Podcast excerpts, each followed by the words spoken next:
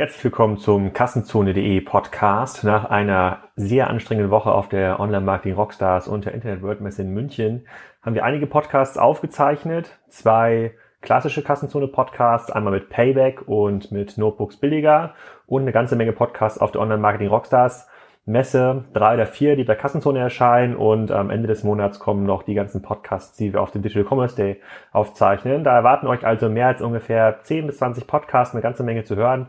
Diese Ausgabe heute wird euch gesponsert vom Digital Commerce Day, den ich ja mit organisiere und bei dem ich die Moderation führe.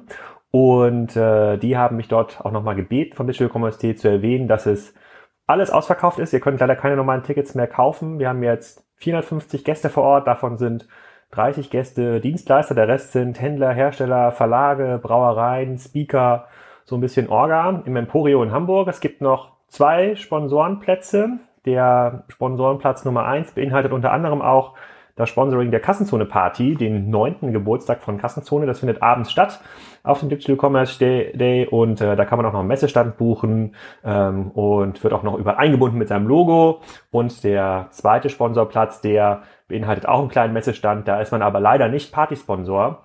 Ähm, aber beide Sponsorpakete, und das ist das Coole für euch, beinhalten zwischen zwei bis vier Tickets. Die sind nämlich noch da drin. Das ist die letzte Möglichkeit, an Digital Commerce Day Tickets zu kommen, der am frühesten ausverkauften E-Commerce-Veranstaltung ever von uns. Und äh, ich würde mich freuen, wenn ihr euch da meldet. Ihr könnt euch direkt bei mir melden unter info at Kassenzone oder ihr könnt euch beim ähm, Orga-Team melden vom Digital Commerce Day und die helfen euch da gerne weiter. Ihr müsst euch aber schnell entscheiden, diese Woche am besten noch. Jetzt aber viel Spaß mit dem Podcast von Florian Heinemann, dem dritten Teil der Florian Heinemann-Reihe bei Kassenzone zum Thema Was ist die Alternative? So, alle Gäste herzlich willkommen hier zum zweiten Vortrag am Spriker-Stand zum Thema Was ist die Alternative Teil 3 mit dem berühmten Florian Heinemann. Für diejenigen, die es nicht wissen, ich habe mit Florian schon zwei Podcasts aufgenommen. Ein Podcast hieß äh, Digital, nee, Digitalisieren zum Festpreis mhm. und der andere, der andere hieß Investieren mit Geld zurück Garantie. In diesem Podcast ging es so ein bisschen darum, was können große Unternehmen eigentlich tun, große Unternehmen, die aus der analogen Welt kommen, äh, um in dieser digitalen Welt, in dieser Online-Rockstars-Welt zurechtzukommen. Und das ist heute jetzt Teil 3 dran. Die nächsten 20 bis 25 Minuten kümmern wir uns darum, nochmal so ein bisschen herauszuarbeiten, was können die Unternehmen nun tun, welche Leistungen sollen sie äh, hier kaufen und äh, wir haben auch die Möglichkeit, Fragen von euch zu stellen nachher. Äh, wenn, wir, wenn wir ein bisschen Zeit haben, dann haben wir auch ein äh, äh Mikro und Max kann hier möglicherweise gleich rumgehen. So, also herzlich willkommen Florian, herzlich willkommen zum äh, zweiten Teil hier am Spiker-Stand. Ähm, ich fasse noch mal ganz kurz zusammen, was wir gesagt haben in den ersten beiden Podcasts. Wir haben in den ersten beiden Podcasts gesagt, Digitalisieren zum Festpreis. Ähm, es gibt eigentlich keinen klassischen vorstrukturierten Weg, um ein Unternehmen aus einem analogen Setup in, so eine, in die digitale Welt zu überführen. Das ist extrem schwierig. Man muss sehr, sehr risikoavers, risikoaffin vorgehen. Und man kann auch nicht sich zwei, drei Investitionstargets suchen und einfach als Handelsunternehmen in irgendeinen E-Commerce-Startup investieren, um dann zu hoffen, dass man damit digital wird. Also es ist extrem, äh, extrem schwierig. Und jetzt seid ihr in der letzten Woche... Und, und vielleicht mal eine Sache noch ergänzend, was ja, glaube ich, schon sehr wichtig ist das Thema, was aber vielen sehr stark im Fokus ist, ja diese digitale Transformation des Kerngeschäfts. Und ich würde halt argumentieren, politisch aufgeladen, also der, der, was ist das letztendliche Ziel? Das letztendliche Ziel ist ja, dass ich ähm, Branchen, Unternehmens, Vertical-spezifische spezifisches Digital-Know-how aufbaue. Das wird ja für jeden ein Stück weit unterschiedlich sein. Und die These ist ja schon so ein bisschen, und die würdest du ja wahrscheinlich auch teilen, dass im Rahmen von einem digitalen Transformationsprozess Best-in-Class Digital-Know-how entsteht, mit den gleichen Mitarbeitern wie vorher, die man quasi umschult, halte ich zumindest mal für hochgradig unwahrscheinlich. Das heißt, dass das Thema digitale Transformation ist schon wichtig, aber dass man auf jeden Fall auch irgendwelche Elemente von digital geprägtem Neugeschäft braucht, um diesen Kompetenzaufbau zu gewährleisten. Das genau, würde ich vielleicht noch ergänzen, weil immer das Thema sehr stark, wir transformieren uns und so weiter. Und ich würde halt sagen, ja, es ist schön, dass ihr euch transformiert, aber ich glaube, das reicht vermutlich nicht. Genau, jetzt das, und da kommen wir zu dem Punkt, eigentlich im dritten Teil, was können die Leute jetzt tun? Und ihr habt jetzt ja in der letzten oder vorletzten Woche habt ihr ja eine Pressemeldung rausgegeben, eure Website gelauncht und sagt, ihr seid jetzt eigentlich als Project A kein Inkubator mehr. seid schon lange kein Inkubator mehr, ihr seid jetzt Operational VC ja. und dazu hatte ich auch deinen äh, Geschäftsführungskollegen Uwe äh, äh, interviewt und er meinte, es ist total schwer, auf so einem Schachbrett oder wie so ein Puzzle so digitale Firmen zusammenzustellen und ja. dann äh, da loszulegen. Deswegen muss man da anders rangehen als ein Inkubator. Ja. Aber was können denn dann, was kann denn dann so ein Konzern, ein Handelskonzern, ein Automobilkonzern, was können, die können doch nur puzzeln. Also ja. was, was können die denn tun? Ja, ich glaube, man muss schon, schon eine Sache unterscheiden. Ne? Ich glaube, dadurch, dass Rocket so wahnsinnig dominant ist als Inkubator äh, in, der, in der Wahrnehmung, nehmen auch Leute sozusagen Inkubator, setzen Inkubator gleich Rocket. Und ich glaube, man muss schon mal unterscheiden. Inkubator vor Rocket war ja im Prinzip, da waren Unternehmer oder auch mehrere, natürlich auch Unternehmerinnen potenziell und die kamen irgendwo hin und dann wurden die sozusagen begleitet mit Office Space und Mentoren und sonst irgendwas. So, und Rocket hat das Prinzip ja umgedreht, hat gesagt, wir warten hier nicht, dass irgendwer kommt, ja, sondern wir denken uns das selbst aus und dann rekrutieren wir uns, dann rekrutieren wir uns jemanden. So, und ich glaube, was, was schwierig ist auf jeden Fall, und das glaube ich kann man festhalten, dieses künstliche Zusammenstellen der Gesamtkonfiguration. Idee, Unternehmer, ich pack das zusammen. Dass das sozusagen systematisch erfolgreich wird, das ist zumindest nicht so besonders einfach. Ne? So, ähm, ob der Inkubator des Vorrocke-Typs, ob man den eigentlich noch verwenden könnte. Also ich bin eine Anlaufstelle für Leute, die bestimmte Art von Unternehmen gründen wollen und gebe denen gewisse Plattformen. Das mag sicherlich funktionieren. Wir haben uns so ein, einfach nur ein Stück weit verabschiedet von diesem industriellen, wir haben die Idee, dann rekrutieren wir ein Management-Team, weil wir einfach gemerkt haben, VC ist ja ein Hit-Business, ne? also Risikokapital ist ein Hit-Business. Das heißt, wir müssen letztendlich relevante Firmen aufbauen, weil der digitale Mittelstand, das ist zumindest in der Vergangenheit so gewesen, wird uns wahrscheinlich nicht helfen, die Renditen zu erzielen, die wir eigentlich brauchen. Da wären wir zumindest eine totale Ausnahme, wenn uns das gelingen würde. Also alle erfolgreichen Venture Capitalists in den USA, wo es eine sehr viel bessere Datenlage gibt, nur mal so zur Illustration. Ähm, alle Fonds, die ihre Daten in einen bestimmten Pool reingeben, in den letzten 40 Jahren, die ihr Geld mindestens verdreifacht haben. Und das ist so eine Schallmauer. Also wenn du mehr als verdreifachst das Geld, dann bist du schon ein richtig guter Fonds. Die hatten einen sogenannten Fund Returner im Portfolio. Was heißt das? Wenn du jetzt ein 100 Millionen Fonds bist und du hast insgesamt dein Geld verdreifacht, hat eine Firma in diesem Portfolio, und das sind in der Regel 20 bis 30 Firmen, hat 100 Millionen oder mehr an Returns für den Venture Capitalisten produziert. Das heißt also, jeder, der sein Geld verdreifacht hat, also ein sehr, sehr guter Venture Capitalist war, hatte einen wirklichen Mega-Hit. Ne? So. Einen von 20. Einen von 20. So. Und, und wenn du das jetzt mal als gegeben ansiehst und sagst, okay, ich breche jetzt nicht mit dieser Regel, hm, dann brauchst du Hits. Und, und wir meinen festgestellt zu haben, dass Hits halt sehr, sehr stark davon abhängen, ob du halt den, die Unternehmer hast, die ein Unternehmen acht bis zwölf, 15 Jahre vorantreiben und prägen. Ne? Also ich glaube, so, deswegen sind auch diese Diskussionen, die du teilweise mit Gründern hast, Investing vier, fünf Jahre, ist immer ganz lustig, weil du immer sagst, also wenn du ein relevantes Unternehmen aufbauen willst, Zalando hat irgendwie sechs, sieben Jahre gebraucht, bis sie auf eine Milliarde Umsatz waren. Ne? So, das war ja schon sehr, sehr schnell. Das heißt also, die Unicorns, die man so sieht in den USA, da ist eigentlich keins unter acht oder neun Jahre alt. Ne? Das dauert halt. Und die Feststellung oder die Überzeugung ist eigentlich ein Stück weit, du brauchst eigentlich unternehmergeführte Unternehmen, die das Ding wirklich 8, 10, 12, 15 Jahre plus vorantreiben. Und das künstlich zu kreieren, ist nicht so einfach, weil natürlich sozusagen die Leute, die etwas selbst gründen, häufig ein anderes emotionales Attachment zu so einem Unternehmen haben, als die, die da irgendwie künstlich reingeflanscht wurden. Und das ein künstlich kreiertes Attachment, dass das acht bis zehn Jahre hält, ist halt nicht so wahrscheinlich. Aber was ist denn die Aussage, ist denn die Aussage dass man, wenn man es künstlich kreiert, im Sinne eines Puzzleteils, dann hast du nur einen von 50 erfolgreichen und wenn du es als Investor, also Operational VC möglicherweise begleitest, dann kannst du diese 1 von 20 Quote besser treffen. Das heißt, es ist billiger zu investieren, also sozusagen dieses Kapital effizienter zu investieren, als als Inkubator zu agieren. Na, sagen wir so, das weiß man nicht. Ne? Ah. Wenn ich das wüsste, säße ich nicht hier. Nein. Ähm, aber es spricht zumindest mal einiges dafür, aus meiner Sicht. Ne? Weil die Gegenthese war ja immer so ein bisschen, oder das Argument für Inkubation des Rocket-Typs war ja immer so ein bisschen, ich habe ja 50 Prozent an irgendeiner Bude und habe da sehr wenig Geld reingesteckt. Ne? So, und wenn die jetzt natürlich sehr erfolgreich wird, dann äh, ist die Rendite natürlich nicht zu schlagen. Ne? So. Und wenn man dann aber natürlich mal in der Realität guckt, wenn das so ist, also wenn du jetzt ein Zalando künstlich kreierst, dann ist diese Rendite mit einem Investment sehr wahrscheinlich nicht zu erreichen. Ne? Ähm, das ist schon so. Nur die Wahrscheinlichkeit ist halt nicht so besonders hoch, dass du halt auf ein Zalando kommst, Ad 1.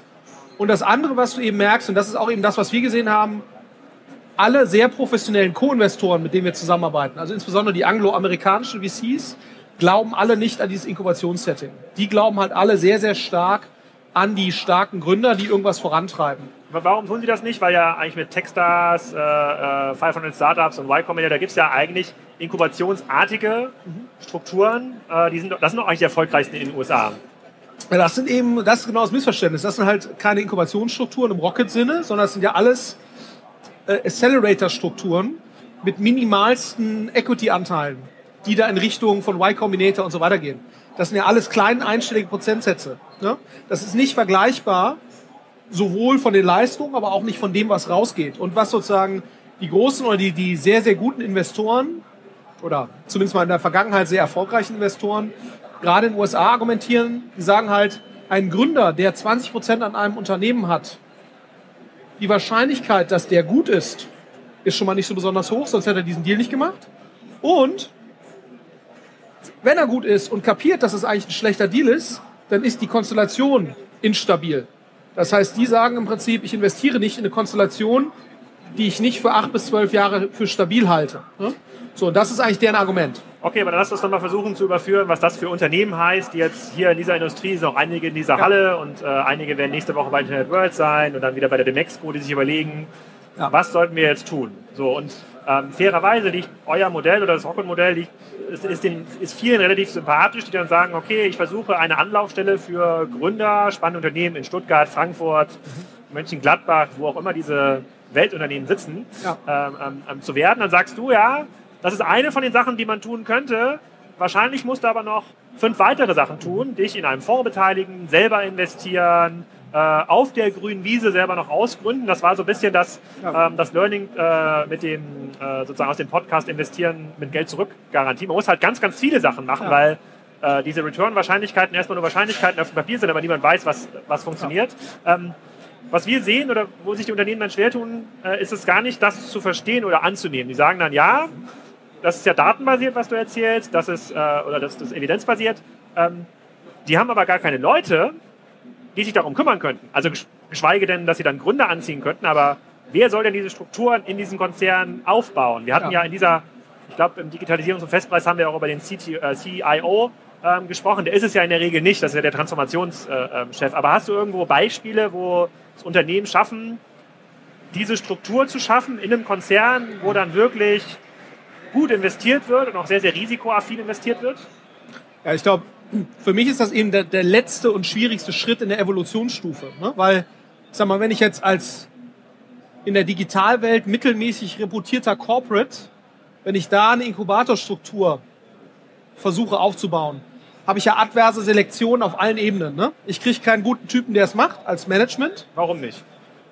Wieso sollte irgendjemand, der gut ist oder meint gut zu sein, wieso sollte der zu einem mittelmäßig reputierten Corporate gehen, wo überhaupt nicht klar ist, ob der überhaupt das Durchhaltevermögen hat. Ne, das, ich glaube, was viele Corporates ja nicht, was, was du ja sehen musst, Early Stage Investing, ne?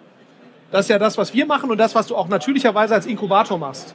Da brauchst du Zeithorizonte von vier, sechs, sieben, acht Jahren, um sinnvoll sagen zu können, ist das jetzt erfolgreich oder nicht. Die Corporates, die so stabil sind, dass sie ein Early Stage Investmentinitiative über sechs bis acht Jahre laufen lassen, und erst dann beurteilen. Das muss man erstmal schaffen, ne? also Familienunternehmen glaube ich eher. Und, so dass ja alle da nicht vergessen, bei Early Stage Investing ist ja das Blöde, die Scheiße kommt immer zuerst nach oben. Ja? So, das heißt, die Sachen, die gut sind, die siehst du nach vier, fünf Jahren, dass die gut sind. Und die Sachen, die nicht gut sind, die poppen nach einem Jahr auf. Ne? Und wenn du jetzt mal sagst, wahrscheinlich wirst du nicht besser investieren als ein normaler VC. Das heißt, deine 20% Scheiße, die hast du mal definitiv im Portfolio. Und die taucht dann so nach eins bis zwei Jahren, taucht die halt auf. Und dann hast du erstmal nur schlechte Nachrichten. Ja? So, und dann bist du halt so ein bisschen auch in der Rocket-Situation. Natürlich passieren bei Rocket viele Dinge, die nicht gut sind. Ne? Aber der Witz beim Investieren ist ja nicht, keine Fehler zu machen. Der Witz ist ja, auch mal hohe Risiken einzugehen und eben mehr richtig zu machen als falsch. Ne? Das ist ja sozusagen. Aber dieses Mindset, im Investieren geht es nicht immer Treffer zu landen, das geht gar nicht. Im Gegenteil, ne? die, die, das Interessante ist ja, auch wieder aus der gleichen Studie, die ich gerade hier mit dem Verdreifacher zitiert habe, von der Firma Horsley Bridge, die haben auch herausgefunden, die erfolgreichen Investmentmanager von guten VCs haben keine geringere Scheiternsquote als die weniger erfolgreichen, sondern sogar eine höhere. Ja? Das heißt, die gehen offensichtlich systematisch höhere Risiken, scheitern öfter, aber haben eben auch größere Outlier nach oben. Ne? So, und, und ich glaube, das in einem Corporate Setting zu replizieren, das geht, glaube ich, nur, wenn du vorher sehr viel Überzeugung aufgebaut hast, dass der digitale Weg für dich der richtige ist und dass das nur so geht. Ne? So, ähm, und deswegen sage ich immer, einen Inkubator kann man schon machen, aber ich glaube, man braucht eigentlich eine sehr gute Reputation, dass man auch in der Lage ist, die Plattform zur Verfügung zu stellen, um gute Unternehmer anzuziehen. Und du musst, glaube ich, so fest im Sattel sitzen, ähm, dass du halt in der Lage bist, die Tiefschläge, die kommen werden, und die kommen halt vor den Erfolgen, völlig zwangsläufig, dass du halt in der Lage bist, die durchzuhalten. Okay, aber was, dann gehen wir mal zurück, wenn du sagst, das ist die letzte Evolutionsstufe, ja. diese sozusagen das aufzubauen und die ist sowieso schwierig, die ist schon am freien Markt schwierig, das heißt für ein Corporate ist sie fast nicht darstell, darstellbar. Was sind dann die anderen Evolutionsstufen? Also was würdest du zuerst machen? Also ich meine zum Beispiel, ich glaube, Facebook hat sowas zum Beispiel nicht. Ne? Ja. Sollte einem jetzt zu denken geben, weil Facebook eigentlich sonst alles macht, was man irgendwie machen kann. Und Google auch. Ne? Google, ja, also Google hat Google Ventures, aber ich glaube nicht, dass es Google Inkubator oder sowas gibt. Also ist mir zumindest jetzt nicht bekannt. Und da muss man sich natürlich, SAP, die auch sehr gut unterwegs sind in diesem Bereich, ne? äh, also investieren insgesamt, sehr guter VC-Investor zum Beispiel, ähm, die machen das auch nicht. Ja? Und da muss man natürlich sagen, okay, wenn jetzt Leute, die ja eigentlich sehr, sehr gut reputiert sind, insbesondere Google und Facebook, wenn die das nicht machen, wieso sollte das jetzt mittelmäßig reputierter deutscher Corporate machen? Aber was ist denn die erste Stufe? Ist denn die erste Stufe auf der grünen Wiese selber Sachen ausprobieren? Nee, glaube ich auch, auch nicht. Auch nicht? Ich glaube, die risikoloseste Stufe ist, glaube ich, halbwegs gut funktionierende Sachen zu kaufen. Wie das Springer gemacht hat und wie das ja auch Otto gemacht hat. Ja, ja aber das ja mal, bleibt mal jetzt bei, bei den klassischen B2B, aber hast du sofort Konzernen. Ja, aber bleibt mal bei den Konzernen, äh, äh, sozusagen, die jetzt irgendwo in Frankfurt, Stuttgart sitzen. Was, was bringt es denn denen, irgendein Unternehmen aus Hamburg, München oder Berlin zu kaufen? Geschweige denn, dass die in der Lage sind, überhaupt spannende Unternehmen zu identifizieren, weil die ja in der klassischen Discounted Cashflow Perspektive kaufen ja. und nicht in dieser, du sagst ja immer, man muss Kompetenzen kaufen und nicht, nicht Umsatz. Ja, aber ich, das stimmt, aber ich glaube, bis man in der Lage ist, als M&A-Abteilung Kompetenzen zu kaufen, das ist ja wieder relativ weit hinten in der Evolutionsstufe. Aber ich glaube, wenn du jetzt mal anguckst, was hat ein Otto gekauft? Ich meine, die haben halt hier euch gekauft, die haben Limango gekauft. Ähm, und da konntest du halt sehen, okay, das ist ein guter Unternehmer. Die haben auch euch gekauft. Uns auch, quasi. Ja. Man macht auch mal Fehler, sag ich ja. So, uns auch. So, aber, und dann siehst du halt, Limango konntest du ja sehen, an sich ist das ein, oder ein MyToys. Konntest du ja sehen, an sich machen die einen guten Job. So, jetzt kaufe ich die und dann befütter ich die mit Geld und Ressourcen und so weiter. Und dann habe ich relativ schnell eine ziemlich hohe Erfolgswahrscheinlichkeit. Genau wie ein Springer, die halt ein Idealo gekauft haben, ich glaube für 30 Millionen oder sowas. Das ist ja schon ein Preis. Aber für ein Unternehmen, die haben, glaube ich, zu dem Zeitpunkt zweieinhalb Millionen EBIT gemacht, wo du halt sagst, okay, das ist jetzt nicht verrückt. Ne? So. Ähm, und, und dann hast du halt direkt ein Erfolgsbeispiel. Ich meine, Idealo hat, glaube ich, 50 Millionen EBIT gemacht vor zwei, zwei drei Jahren. Also, ich glaube, die sind jetzt wieder ein bisschen runter, aber wo du sagst, okay, das war jetzt auf jeden Fall mal ein sehr, sehr guter Kauf. Ne? Und ich glaube, äh, und Springer hat ja auch Stepstone und so weiter. Das heißt, die haben eigentlich gut funktionierende Unternehmen in einer mittelfrühen Phase akquiriert und hatten damit eben direkt einen Leuchtturm. Da kannst du jetzt sagen, ja, das ist vielleicht nicht an meinem Unternehmensstandort. Also Idealo ist jetzt doch das Glückliche, dass es auch in Berlin sitzt und Springer eben auch. Aber ich glaube, es ist egal, weil du halt ähm, mit einem funktionierenden Digitalunternehmen, also viele Corporates, mit denen ich spreche, die sagen ja immer auch zu mir noch heute, heute, ne, wo du denkst so, Zalando ist doppelt so viel wert wie Springer an der Börse. Die sagen heute noch zu mir, ja, aber Zalando hat bis heute noch keinen Gewinn gemacht, oder? Da sagst du, Alter, lies mal Zeitung, ne? die hatten äh, irgendwie äh, letztes Quartal Cash Break Even. Das heißt also, das in Zalando reingeflossene Investmentkapital ist mittlerweile schon wieder zurückverdient worden durch den EBIT, kumulierten EBIT, den die Kollegen gemacht haben und den kumulierten Gewinn. Ja? Cash Break Even nach Gründung 2008, also acht Jahre. Wo ich jetzt mal sagen ja, aber würde. Nicht für, aber nicht für die Investoren, fürs Unternehmen. Also die 800 Millionen, die reingeflossen sind, hat das Unternehmen in Summe verdient. die, was ich 400 irgendwas Millionen, die reingeflossen sind an Investmentkapital, hat das Unternehmen an kumulierten Gewinnen schon wieder zurückverdient. Ja? Und die Investoren bei einer 10 Milliarden oder 9,5 Milliarden Unternehmensbewertung, die haben ihr, ihr Geld im Schnitt verzwanzigfacht. Im Schnitt. Und die Frühinvestoren, die können die Rendite gar nicht ausrechnen. Ne? So, also insofern, ähm, das ist, ähm, ähm, und, aber das, das sage ich ja, du musst ja beim Corporate herrscht halt häufig sehr, sehr, sehr große Skepsis. Wird da überhaupt Geld verdient in dieser digitalen Welt? Und wird da überhaupt, überhaupt mal Geld verdient werden? Und, und deswegen brauchst du, glaube ich, halt relativ schnell in so einem Corporate Setting, so zumindest wie ich das kenne, musst du Erfolge zeigen. Wieso? Wenn du es nicht tust, du hast ja immer einen Ressourcenallokationswettkampf bei einem Corporate. Welche Abteilung oder welche äh, Division kriegt wie viel Geld? Und das Geld, was in ein About You fließt, fließt halt nicht in Hermes. So einfach ist es ja letztendlich. Ne? So. Und, oder nicht in RatePay. Das heißt, da muss irgendjemand die Entscheidung treffen, ist mir jetzt egal, ich mache das trotzdem.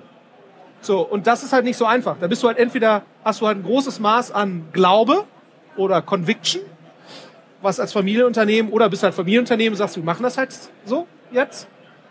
Oder du musst halt, äh, glaube ich, auch Erfolgsbeispiele zeigen. Und deswegen, glaube ich, ist, sind diese frühen Leuchtturm-Erfolgsbeispiele so wichtig. Und deswegen ist auch, glaube ich, ein Inkubator erst der letzte, die letzte Evolutionsstufe, weil sozusagen die Freiheit, auch mal vier Jahre unerfolgreich zu sein, die musst du dir erarbeiten. Oder es ist eben deine Bude und du sagst halt, wir machen das jetzt eben so. Okay, dann machen wir mal ein konkretes Beispiel. Du hast ein Familienunternehmen, Frankfurt, eine Milliarde Umsatz, 10% EBIT, also kommen jedes Jahr 100 Millionen raus äh, ja. die sich jetzt sagt, so, okay, Digitalisierung können wir nicht mehr weiter ignorieren, ich muss jetzt Gas geben. Ja. In welcher Größenordnung kann das Unternehmen kaufen? Also müssen die jetzt so 50 Millionen Euro Wetten eingehen oder 10 mal 10 Millionen oder sagt man, naja, man sollte den Gewinn von mindestens zwei Jahren nehmen und das jetzt über die nächsten zwei Jahre auch strukturiert in diesen Markt, Markt geben. Gibt es da so eine Regel? Nee, ich glaube, das ist, hängt ja auch so ein bisschen davon ab, wie betroffen werde ich sein. Ne? So, also wenn du jetzt irgendein Spezialchemieunternehmen bist oder sonst irgendwas, ist wahrscheinlich der, der Druck, der Digitalisierungsdruck auf dich vermutlich mal etwas geringer, als wenn du halt äh, ein Verlag bist. Ne? So. Das heißt, und davon hängt es ja auch ab. Man genauso geht ein Facebook ja auch vor. Facebook sagt ja, Leute sagen so, boah, die haben, die haben WhatsApp für 18 Milliarden gekauft. Wie schwachsinnig. Da sitzen 19 Leute. Ich sag halt, super Entscheidung, 18 Milliarden zu investieren, 5% der Börsenkapitalisierung in etwas, was potenziell sozusagen existenzgefährdend ist für Facebook.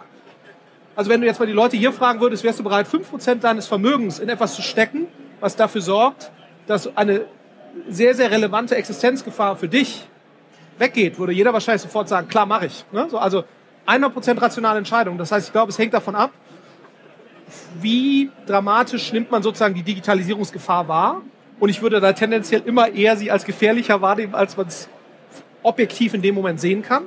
Und das Zweite ist sicherlich, ähm, was ist auch der Investitionsbedarf des, des, des restlichen Geschäfts? Ne? Wie weit kann ich das auch äh, runterfahren, ohne da jetzt für Riesenverwerfungen zu sorgen? Also ich glaube, das ist, aber ich glaube, wahrscheinlich immer, also die meisten Unternehmen, die man ja sieht, leiden ja nicht an digitalen Überinvestitionen, sondern eher an digitalen Unterinvestitionen. Das heißt, ich glaube, eine, eine feste Regel gibt's dafür nicht. Aber die meisten Familienunternehmen, die sehr gut und sehr erfolgreich sind, sind ja wahnsinnig eigenkapitalstark. Das heißt, da einen relevanten Teil, da mal für zwei, drei, vier Jahre Onkel Erna oder Onkel, äh, Onkel äh, Willi und Tante Erna, dass die da mal keine Ausschüttung kriegen für die Familie. Ähm, das ist wahrscheinlich eine rationale Entscheidung. Und, und, wer sollte das machen? Also angenommen, dieses Unternehmen aus Frankfurt investiert jetzt, will jetzt 30, 40 Millionen im Jahr investieren, was ja schon sehr, sehr risikoaffin wäre, gemessen an dem, was man so im Markt äh, ähm, sieht. Wer, wer, kann das dann machen? Muss das dann der CEO machen oder die Familie selber oder kann man irgendjemanden einstellen, äh, der das erledigt? Ja, muss einfach jemand von Rocket holen? Nein, klar Scherz. Also, ähm, ich glaube, es kommt so ein bisschen drauf an. Ne? Ich meine, idealerweise, wenn du, wenn du jetzt so einen Max Fiesmann siehst, ne, der hat das halt auf seine Fahne geschrieben.